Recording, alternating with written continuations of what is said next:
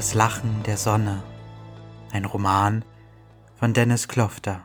Kapitel 9 Bullauge. Der Sturm im Auge. Namen sind leere Gegenstände, die wir semantisch aufladen. Was verrät dir ein Name über das Wer bin ich? Nichts. Namen sind leere Zeichen. Die schönste Schönheit ist jene, die nicht heißt.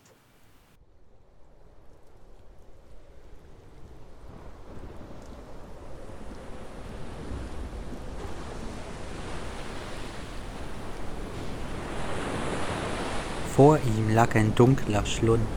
Immer wieder spuckte er sabbernd aufs Deck und brachte es mit seiner schäumenden Zunge ins Wanken. Über ihm hing ein schwarzes Loch. Kein Mond, keine Sterne, kein Licht. Endlich waren sie wieder auf offener See. Er war immer noch nicht in seinem Zimmer gewesen. Er hatte bereits vor seiner Tür gestanden. Doch dann hatte er sich wieder umgedreht und war zurück zum Deck gegangen. Dort hatte er dann zugesehen, wie sie auf die langsam untergehende Sonne zufuhren. Beobachtet, wie sich das rot schwimmende Meer in der Dämmerung ins tiefe Schwarz wandelte, wie das ruhige Wasser zum wild tanzenden Abgrund wurde. Seit Stunden stand er vorne am Geländer. Inzwischen waren seine Haare schon völlig durchnässt. Er wunderte sich, dass keiner kam und ihn zur Vernunft bringen wollte. Aber vielleicht hatten sie auch schon alle Hoffnung aufgegeben. Andererseits drohte der Schlund auch nicht wirklich damit, das Schiff zu verschlingen. Er lag nicht unter dem Schiff, sondern sah es vielmehr mit seinem zuckenden Auge böse an. Das Schiff schlug auch nicht auf die Wellen, sondern wurde von ihm getragen. Sie gaben den Kurs an. Plötzlich sah er, wie sich das Deck langsam vom Wasser hob. Es stürzte direkt aufs Auge zu. Mit aller Kraft klammerte er sich ans Geländer mit einer unglaublichen Gewalt schlug das Schiff auf, durchbrach die nächste Welle und erhob sich erneut, von derselben Welle getragen, mit derselben Gewalt in Richtung Himmel. Beim Aufprall hatte er sein Halt verloren, war zuerst hart auf den Boden aufgeschlagen und dann wieder zurück zur Reling katapultiert worden. Heftig schlug er mit seiner Brust auf das Geländer, dann schlugen die Wassermassen auf ihn ein. Sie überfluteten das Deck, auf dem er lag, Bereits der Schlag gegen das Geländer hatte ihm alle Luft geraubt. Jetzt drohte ihn das Meer zu ersticken. Im selben Moment prallte das Schiff auf die nächste Welle. Wieder flog er durch die Luft, schlug wieder heftig gegen das Geländer, wurde von dort aufs Deck zurückgeworfen. Tonlos rang er nach Luft, krümmte sich vor Schmerzen. Dann stoppte es. Er keuchte hechelte nach Luft, würgte das verschlungene Meer hervor. Langsam fand seine Lunge wieder Luft. Dann fiel er erschöpft und völlig durchnässt auf den Rücken. Mit einem Mal brach ein wild schreiendes Lachen aus ihm hervor. Ihm kamen die Tränen, wieder krümmte er sich auf dem Boden. Es war nicht sein Lachen. Dann öffnete er seine Augen. Sterne. Das schwarze Loch war verschwunden. Es hatte den Himmel aufgerissen und ein hell leuchtendes Netz freigelegt. Wieder lachte er. Er lachte. Er beruhigte sich, legte seine Arme zum Dreieck geformt hinter seinen Kopf, schloss seine Augen und atmete tief aus. Er hätte sofort einschlafen können wenn nicht die Kälte von seinen durchnässten Klamotten zu seinem Körper durchgedrungen wäre. Er spürte bereits, wie sich eine zarte Gänsehaut über seinen gesamten Körper legte. seine Muskeln langsam anfingen zu zittern. Er öffnete seine Augen. Hm, diese Leere. Er lachte leise. Bei all der Liebe zur Poesie, wenn alles mit einem spricht, bleibt am Ende doch nur Schweigen. Da hängt nichts mehr hinter dieser schattenhaften Maske. Wieder lachte er. Siehste, selbst wenn ich von der Schönheit spreche, muss ich nicht schreien. Da sieht man mal, wer eine Maske trägt. Wie wunderschön muss das Meer sein, wenn es nur Meer ist. Er hielt kurz inne. Seine Augen fielen von den Sternen in ihre dunklen Schatten. Wie schön sie doch ist. Wenn sie nur ein Mensch ist. Wenn sie singt, lacht, tanzt. Er drehte seinen Kopf zur Seite. Du Narr, du lächerlicher Narr, das ist sie doch. Was ist sie mehr? Na? Na? Er stockte. Er wusste, wie der Gedanke weiterging. In seinem Kopf war er längst vollendet. Aber er wollte ihn nicht aussprechen, ihn zumindest hinauszögern. Er schaute wieder zu den Sternen. Dabei ist der Mensch allein. Doch schon viel zu viel.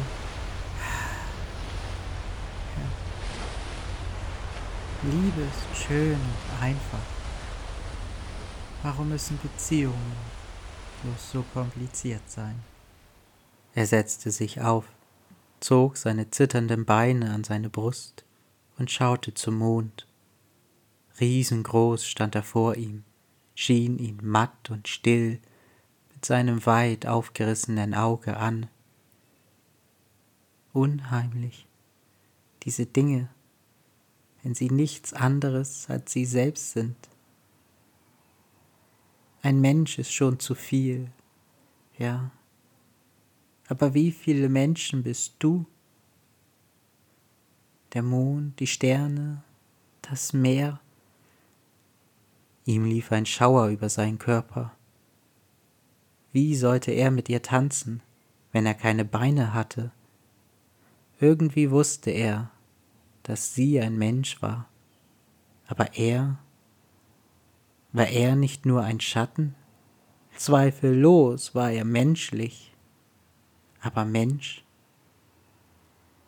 und doch so wunderschön, so fremd und so schön, ein Lächeln, ein Lachen, eine Stimme.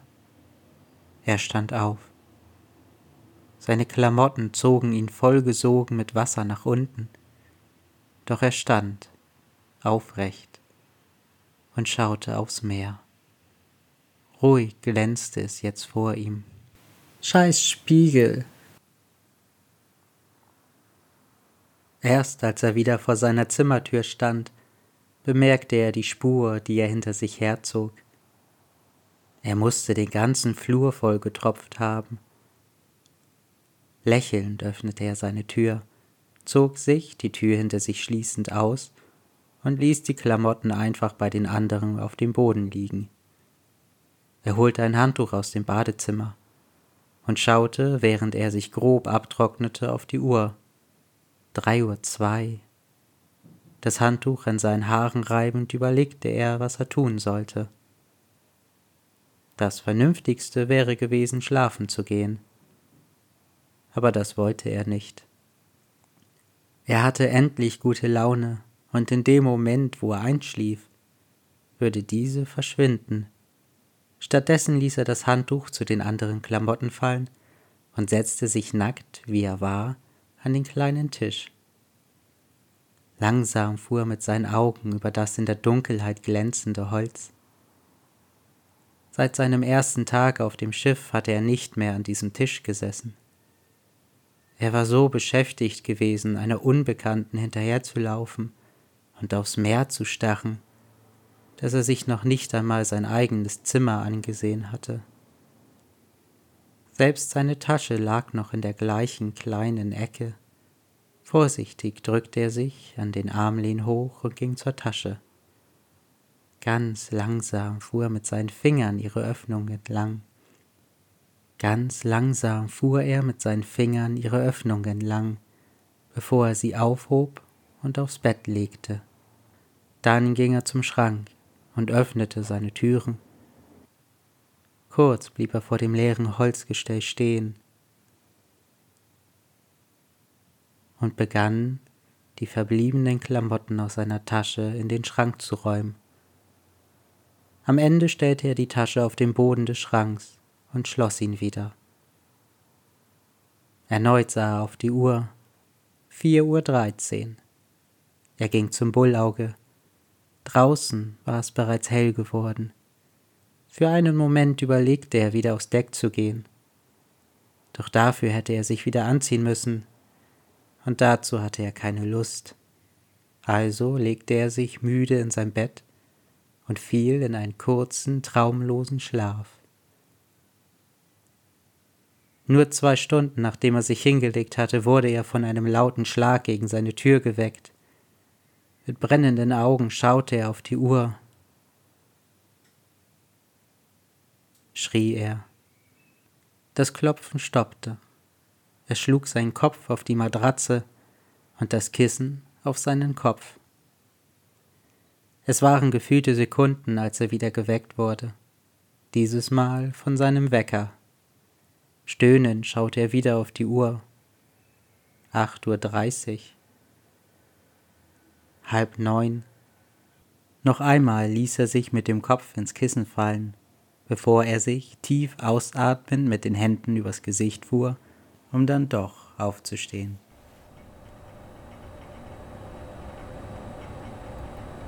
Sie waren wieder im Maschinenraum und kontrollierten die Zahlen.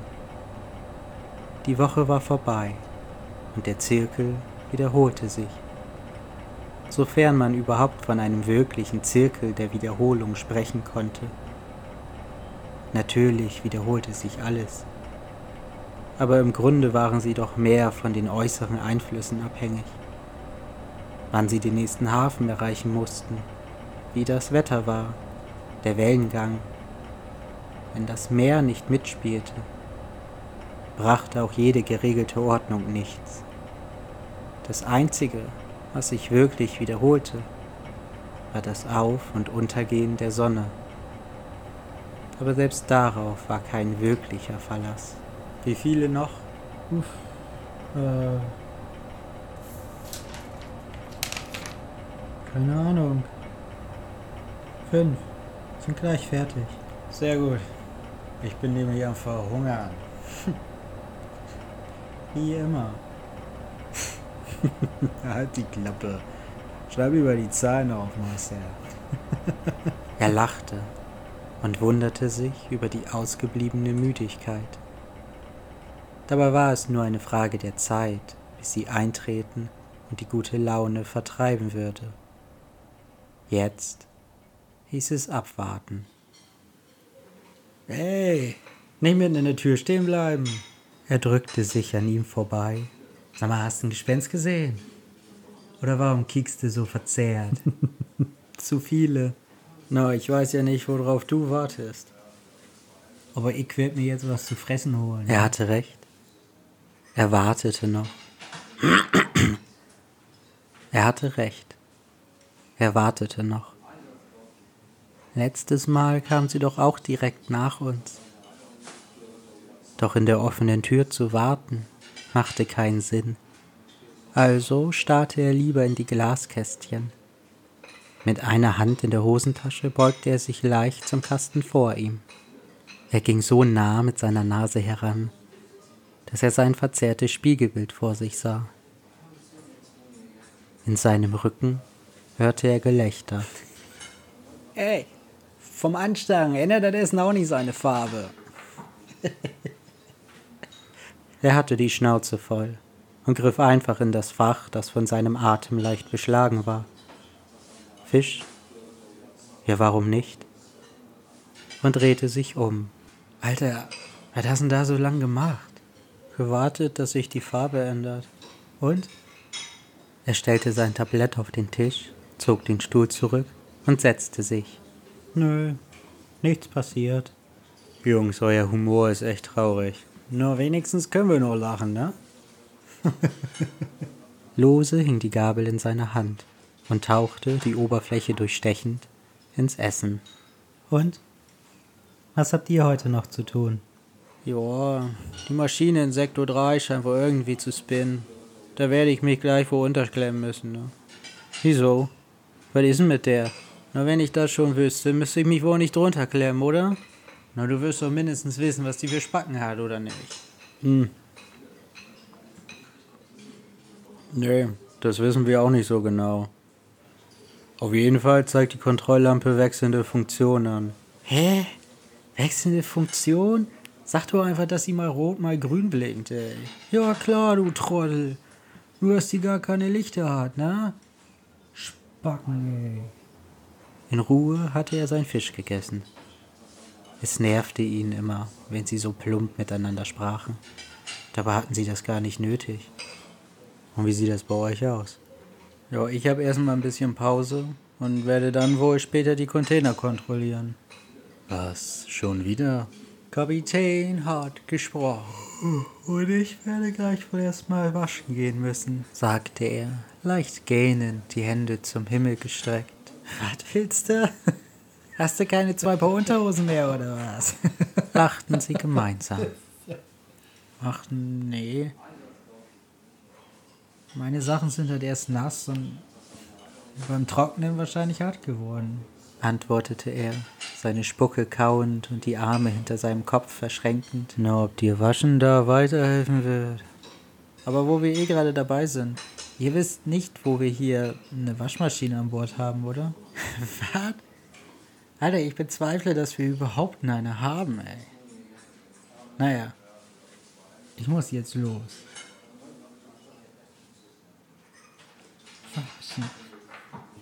Ich fasse es nicht.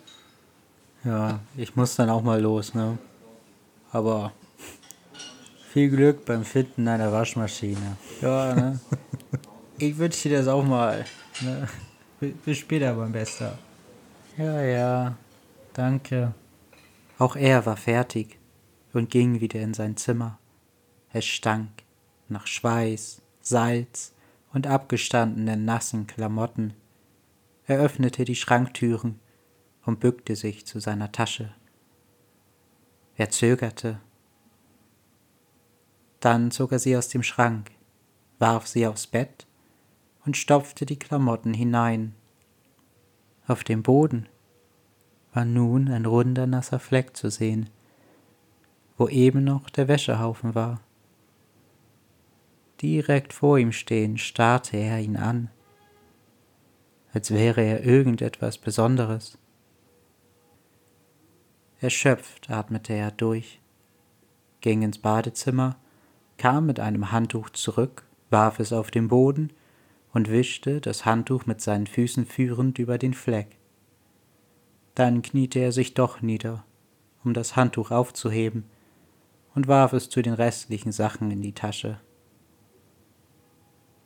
Verwirrt stand er, die Tasche über seine Schulter geworfen, im Flur.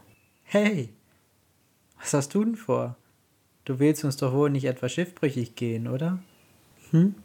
Lachen zeigte sie auf die Tasche. Ach so.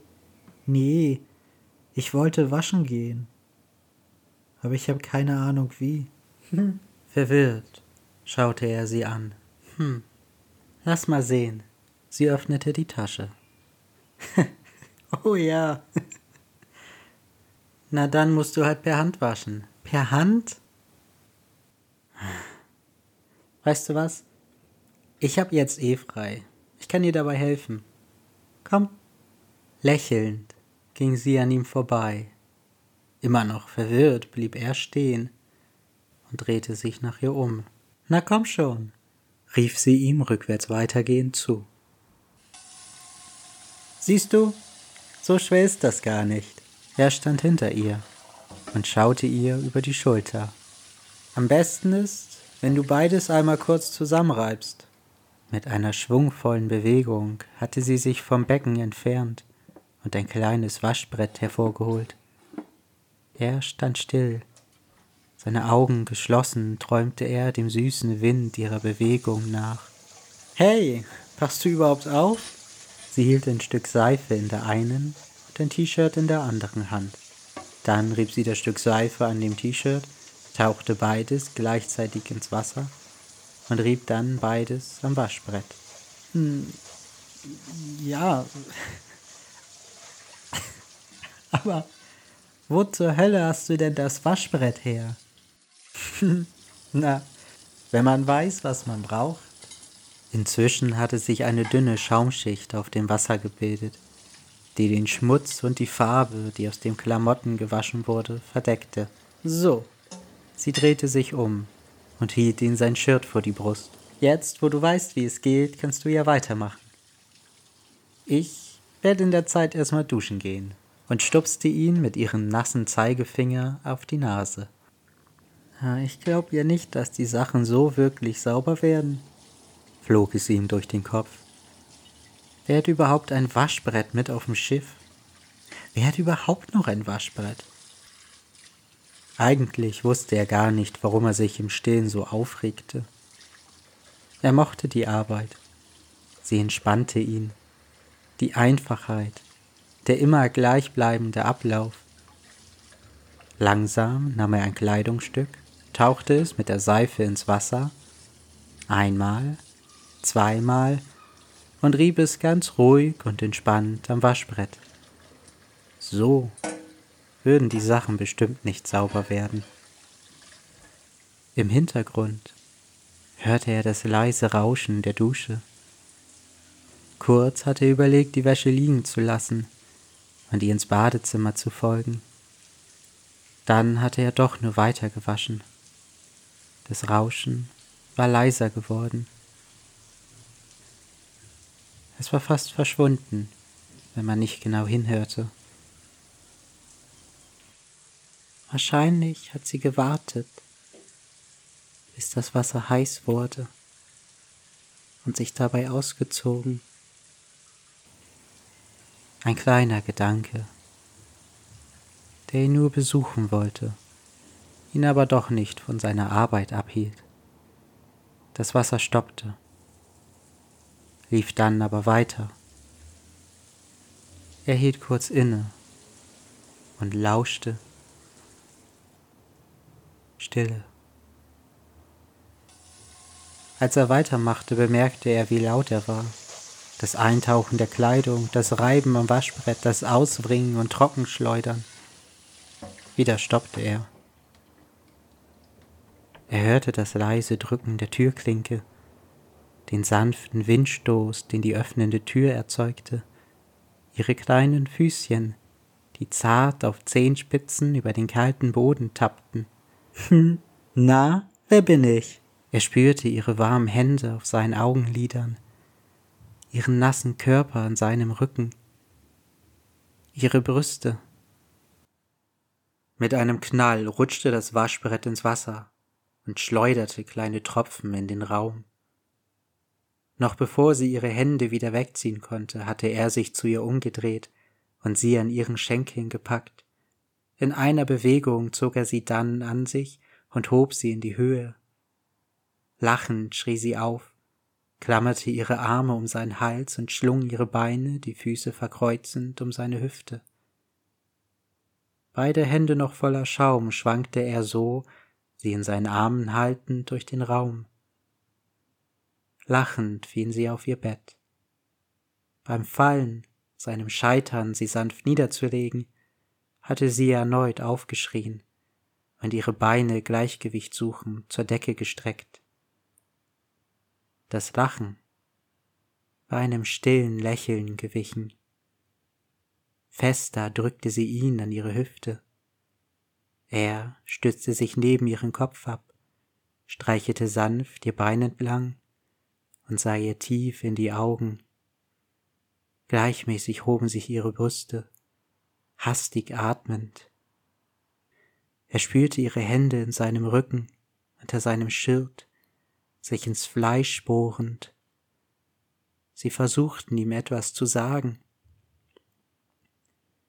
Er schloss seine Augen, stoppte seinen Atem und ließ sich neben sie aufs Bett fallen. Du riechst gut. Mit geschlossenen Augen starrte er an die Decke. Seine Beine hingen leicht gebeugt von der Matratze. Seine Arme lagen entspannt auf seiner Brust. Langsam drehte er seinen Kopf zu ihr, öffnete seine Augen und lächelte sie sanft an. Sie antwortete nicht. Auch wenn ihre Lippen noch lächelten, hatte das Lachen ihre Augen verlassen. Enttäuschung kam ihm entgegen. Vorsichtig beugte sie sich über ihn und küsste ihn sanft auf die Stirn. Dann stand sie auf und begann sich anzuziehen. Er blieb liegen, sah ihr zu, wie sie ihre nassen Haare sanft zur Seite legte, als sie in eine Bluse schlüpfte, wie sie sich leicht bückte, als sie in ihr schwarzes Höschen stieg und es auf Zehenspitzen stehend über ihren kleinen runden Hintern zog, wie sie dann er stand auf nahm seine Wäsche und ging zurück in sein Zimmer. Er war glücklich, zufrieden, wenn auch ein Entsetzen, eine Gewalt, die er nicht verstand, in ihm lag. Er war viel zu ruhig. Wo war die Verzweiflung, das Unkontrollierte in seinen Lippen? Wo war das Verlorensein, die totale Auflösung von Vernunft und Wissen? Wo war die Angst? Es war Angst in ihm, aber eine kalte, eine klare Angst, die falsche Angst. Er wollte sich nicht einfach fallen lassen. Er wollte verstehen, warum er nicht das getan hatte, was er hätte tun sollen. Es machte keinen Sinn. Es musste auch keinen Sinn machen. Er wusste, dass sich etwas verändert hatte, in dem Moment, wo er ihren nackten Rücken gesehen hatte. Da machte es auch keinen Unterschied mehr, ob er es verstand oder nicht. Und selbst wenn sie es verstand, konnte es doch nichts an dem ändern, was sie in diesem Moment gefühlt hatte. Es klopfte an seine Tür. Ohne auf eine Antwort zu warten, öffnete sie sich. No, hast du eine Waschmaschine gefunden? und dabei war sie ihm nie näher gewesen, als in dem Moment, wo sie aufgestanden war und ihm den Rücken gezeigt hatte. nee, ich habe mit der Hand angefangen. Na, dabei scheint es wohl geblieben zu sein. Gott war still in seinem Zimmer. Er lag auf seinem Bett und starrte an die Decke. Hm, naja, wir wollen gleich noch was vor der Schicht machen. Keine Ahnung genau was. Bist du mit dabei? Jupp, klingt gut. Er blieb still liegen. Sah nicht so aus, als ob er irgendwelche Anstalten machen wollte, gleich irgendwo hinzugehen. Wart, echt? Okay. Das war easy. Doch dann drückte er sich mit seinen Armen hoch stieß sich mit zur Faust geballten Händen zur Bettkante, sah ihn kurz von unten mit müden Augen an und stand auf. Alter. Ernsthaft? Mit hochgezogenen Augenbrauen hatte er sein Aufstehen skeptisch beobachtet. Na denn, la los.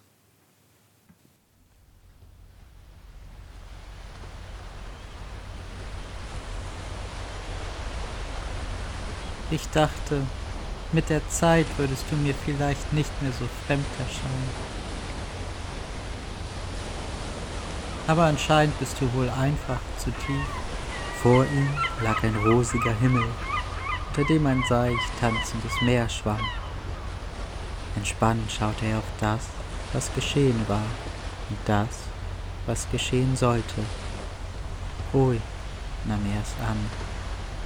Doch umso stärker dieses Gefühl der ruhigen Akzeptanz wurde, umso stärker wurden seine Zweifel an diesem Gefühl. Er konnte es nicht wirklich fassen, aber irgendetwas in ihm wehrte sich, gegen diese Ruhe. Idyllen sind was für Träumer. Hey, sie lehnte sich neben ihm aufs Geländer. Wunderschön. Er hatte Oder? sich vom im Meer zerlaufenden Himmel abgewandt und sah sie an. Mhm. Ihr Kinn auf der Hand stützend, hatte sie ihren Ellenbogen aufs Geländer gelegt. Sie schwiegen. Stumm schaute er ihr, seine Hände in den Taschen, beim Träumen zu. Sie war jetzt sein Meer. Vorsichtig machte er einen Schritt auf sie zu, als sie eine leichte Brise ins Gesicht wehte und ihr Haar zum Fliegen anregte. Doch es wollte nicht. Er schloss seine Augen. Ihr Haar duftete immer noch genauso frisch wie nach dem Duschen. Er spürte, wie sich ein glückliches Lächeln auf sein Gesicht legte, so zufrieden und frei, dass es fast böse aussah. Doch sie kümmerte sich kaum um den Menschen, der neben ihr stand. Selbstverloren suchte sie eine Farbe im Meer, die es nicht gab. Weißt du, begann sie. Er öffnete seine Augen. Sie schaute immer noch zum Meer und hielt sich jetzt, ihre Beine voreinander gekreuzt, leicht zurückgelehnt, im Geländer fest. Ich habe immer das Gefühl, dass du ganz langsam verschwindest. Jeden Tag ein kleines Stück mehr. Sie versuchte die Fassung zu bewahren, klar und ernst zu bleiben. Doch er spürte die Trauer in ihrer zitternden Stimme. Dann, dann bist du plötzlich wieder ganz nah, bist, bist fassbar, warm und verspielt, doch im nächsten Moment bist du noch viel weiter weg als zuvor. Er schwieg. Und dann, dann stehst du jeden Abend hier an diesem scheiß Meer. Und versuchst uns alle mit in die Tiefe zu ziehen. Aber dafür reicht mein Atem nicht. Erst in ihrem letzten Satz hatte sie sich zu ihm umgedreht. In seinem Rücken knallte die Tür. Die ganze Zeit war er ganz still geblieben hatte sich nicht ein Stück bewegt, seine Arme nicht aus seinen Taschen gezogen. Er hatte sich nicht einmal nach ihr umgedreht, als sie völlig aufgelöst an ihm vorbeirannte. Er war ruhig geblieben und hatte sie aussprechen lassen. Im Gleichklang mit dem sanft rauschenden Meer, leise summten die Motoren des Schiffs, im Gleichklang mit dem sanft rauschenden Meer, er verstand es. Traurig schaute er zur Sonne. Er drehte sich um und ging, dem Meer den Rücken zugewandt, in sein Zimmer. Du riechst gut. Du riechst gut. Du riechst gut. Du riechst gut.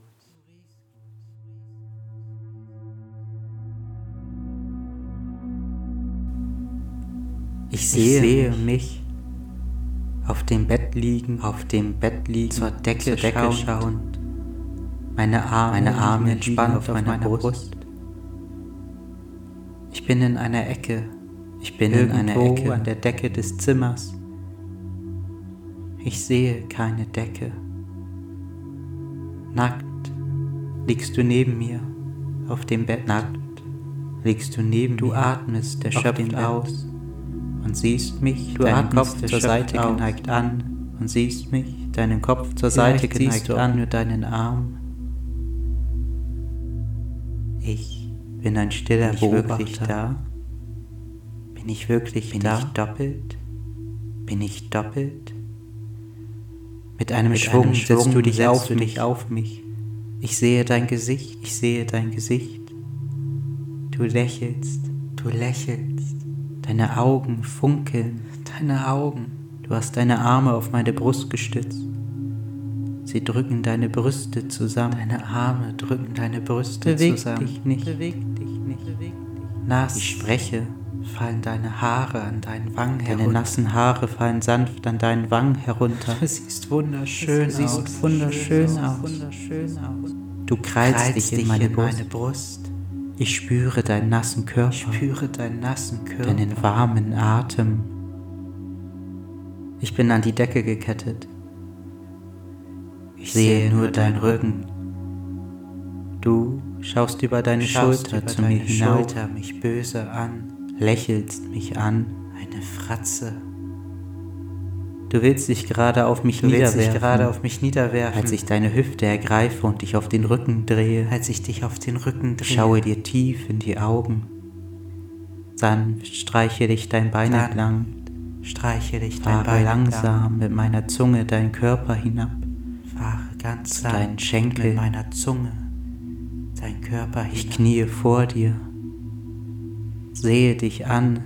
Doch du stößt mich von Doch dir. du legst deinen nackten Fuß auf meine Stirn und stößt mich zu Boden. Du steigst du über mich hinweg, steigst auf die hinweg, Tür zu, gehst auf die Tür zu. Ich will dir folgen, gehst springe auf, auf. Zu. Ich will dir folgen.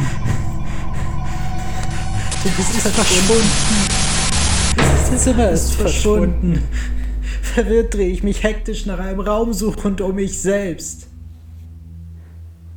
Ich sehe mich, hektisch um mich Der selbst Boden drehen. mit roten Fliesen bedeckt.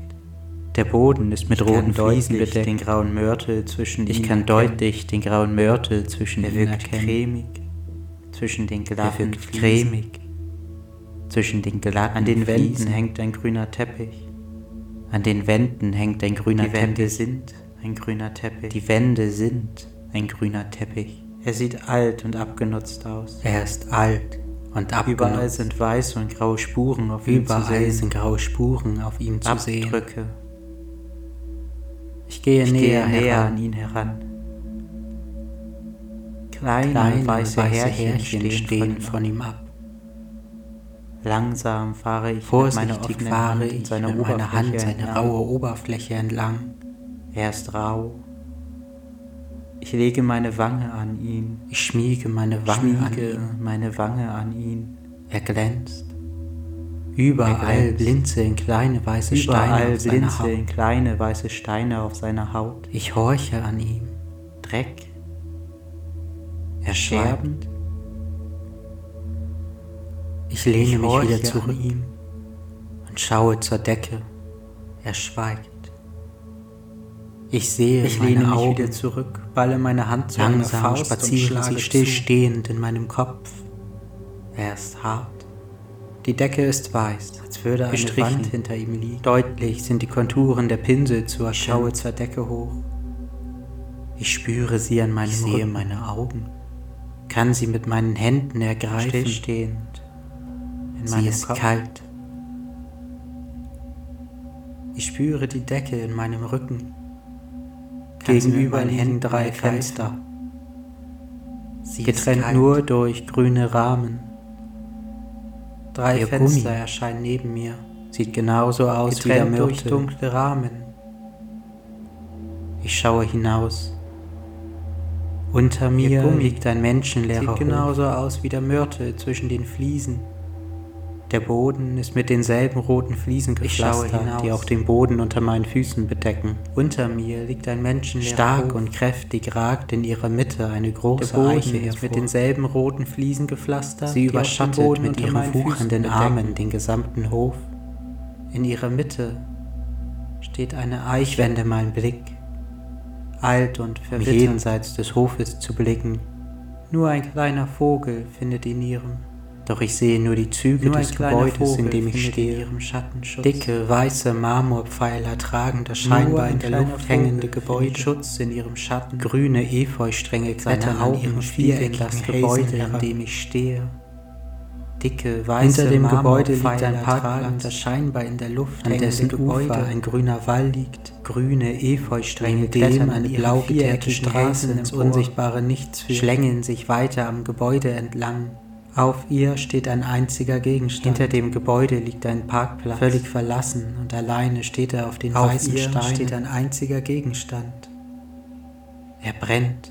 Er brennt. Grün-orangene Flammen flattern in grelle Flammen flattern dunkelrot glüht der Greifen in Richtung Himmel. Das Feuer hat ihm seine, Das Existenz, Feuer hat ihm genommen. seine Existenz genommen. Es hat ihn zur völligen Unerkennbarkeit verbrannt. Es hat es zur völligen Unerkennbarkeit verbrannt. Doch es hört nicht auf zu brennen. Doch es hört nicht auf zu brennen. Ein einsamer Vogel über dem Feuer fliegen weiße Vögel in Kreis gesetzt. Der Vogel, auf der eigenen Augen starren auf die hellen Flammen, beobachtet das Feuer, beobachten die unveränderliche Zerstörung. Seine schwarz spiegelnden Augen starren auf die hellen Er scheint zu weit entfernt zu sein. Seine Augen sind ganz aus dem Fenster.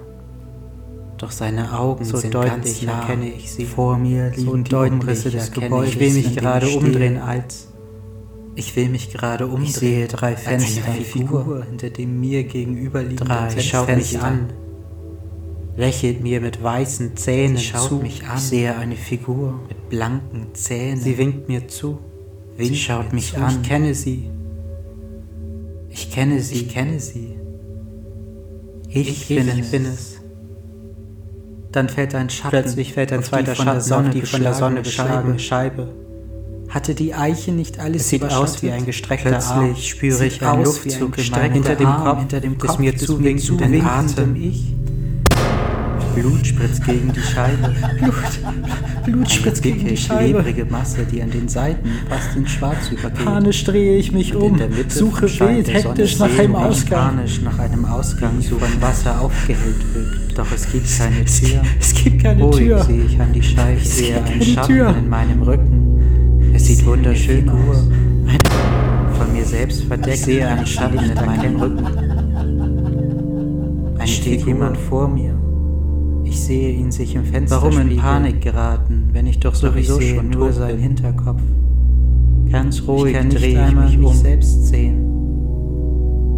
Es steht Sie verdecken sich mir. gegenseitig. Wir Ich schauen sehe uns nur an. seinen Hinterkopf. Er hebt seinen Arm, er hebt seinen Arm. Ich weiß, was jetzt passiert. Ein Knall, ein Geräusch, ein Ton. Ich sehe mich zu Boden fallen. Sein Echo wird vom wilden, fast geschrieenen Lachen unterbrochen. Woher kommt es? Ich spüre es in meinem Ohr. Wer ist es? Ich sehe kein Blut vor mir. Ich drehe mich um. Das zurückgelassene Ich. Dort ist keine Wand. Dunkles, vor Rauch benebeltes Zimmer. Auf dem Boden stehen alte Holzfässer mit drei stählernen Riemen, die sich wie Ringe um sie legen. Auf jedem Fass steht eine brennende Kerze. Ihr Wachs ist bereits auf ihre Deckel zerlaufen, ist eins mit ihnen geworden. Der alte Seemann. Er sitzt neben einem der Fässer, einem kleinen Holzhocker. Sein vernarbtes Gesicht mit dem ungepflegten Bart zittert im Schein der Kerze vor ihm. Er lacht, grausam, mit weit aufgerissenem Mund. Er stottert vor Lachen. Glaubst du wirklich, dass, das gerade wirklich passiert ist? Ja? Bist du dir sicher? Plötzlich wird er ganz ruhig. Die Kerze hört auf zu zittern. Es gibt keine Realität. Es gibt Wahrnehmung, Perspektive, aber Realität, aber Realität.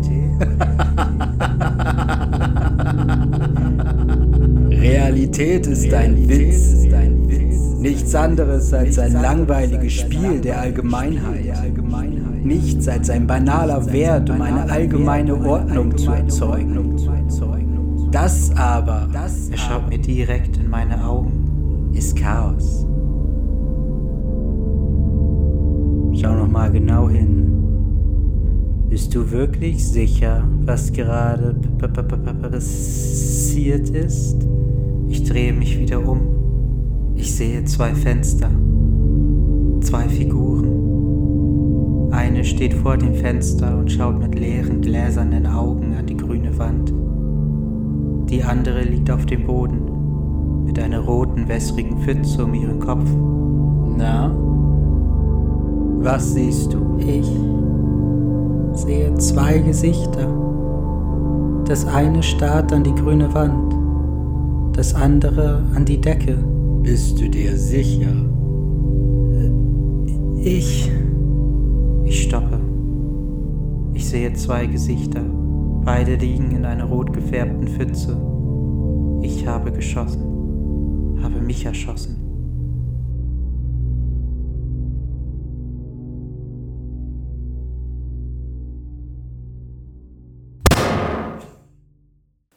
Ruhig starrte er an die Decke. Tränen lagen in seinen Augen, sammelten sich und liefen seine Schläfen hinab. Taub fuhr er sich mit seiner Hand übers Gesicht, wischte sich den Schlaf aus den Augen, den Speichel vom Mund. Immer noch leicht benommen schaute er dann durchs Zimmer. Es war still als wäre es aus der Zeit gefallen. In seinen Augen sammelte sich erneut Wasser, das er mit seinen Zeigefingerknöcheln zur Seite strich. Er drehte sich noch einmal auf die Seite und zog die Decke an sein Kinn. Es war das erste Mal, dass er durchgeschlafen hatte. Entspannt legte er seinen Blick auf die Uhr. Nur noch ein paar Minuten, bis sie klingeln würde. Er setzte sich auf, kratzte sich am Hinterkopf, streckte sich und riss dabei seinen Mund weit gähnend auf. Die Uhr klingelte. Sofort stug er mit der flachen Hand auf sie ein, und das Geräusch erlosch. Am späten Abend kamen sie am Hafen an. Über den roten Häuserdächern lag ein dämmernder Himmel, als wäre das strahlende Purpur nie verschwunden, sondern nur vom Meer verschluckt worden, damit es jetzt an Land wieder auftauchen konnte. Kleine Vögel tanzten über den Dächern der Stadt, die hinterm Hafen durchschimmerte. Es war ein kleiner Hafen, der sich friedlich in den Bergen versteckte. Sie hatten keinen langen Aufenthalt, aber trotzdem Freigang. Er würde alleine gehen. Sie hatte den Neuen einzuweisen und er hatte Wachdienst. Als er auf die Brücke stieg, drehte er sich noch einmal um und schaute zum Schiff zurück, schaute zu ihm, der schon gelangweilt in einer Ecke saß und mit jemandem selbstgefangenen Fisch grillte schaute zu ihr, wie sie versuchte, jemanden mit leeren Worten eine praktische Sprache zu erklären, der zuvor nur Zahlen gelesen hatte. Er lächelte. Seine Augen strahlten. Dann schloss er sie, drehte sich blind wieder zum Hafen und ging über die Brücke. Er wusste, dass er nicht zurückkommen würde. Auch wenn die Liebe blind ist, braucht man für sie doch die richtigen Augen.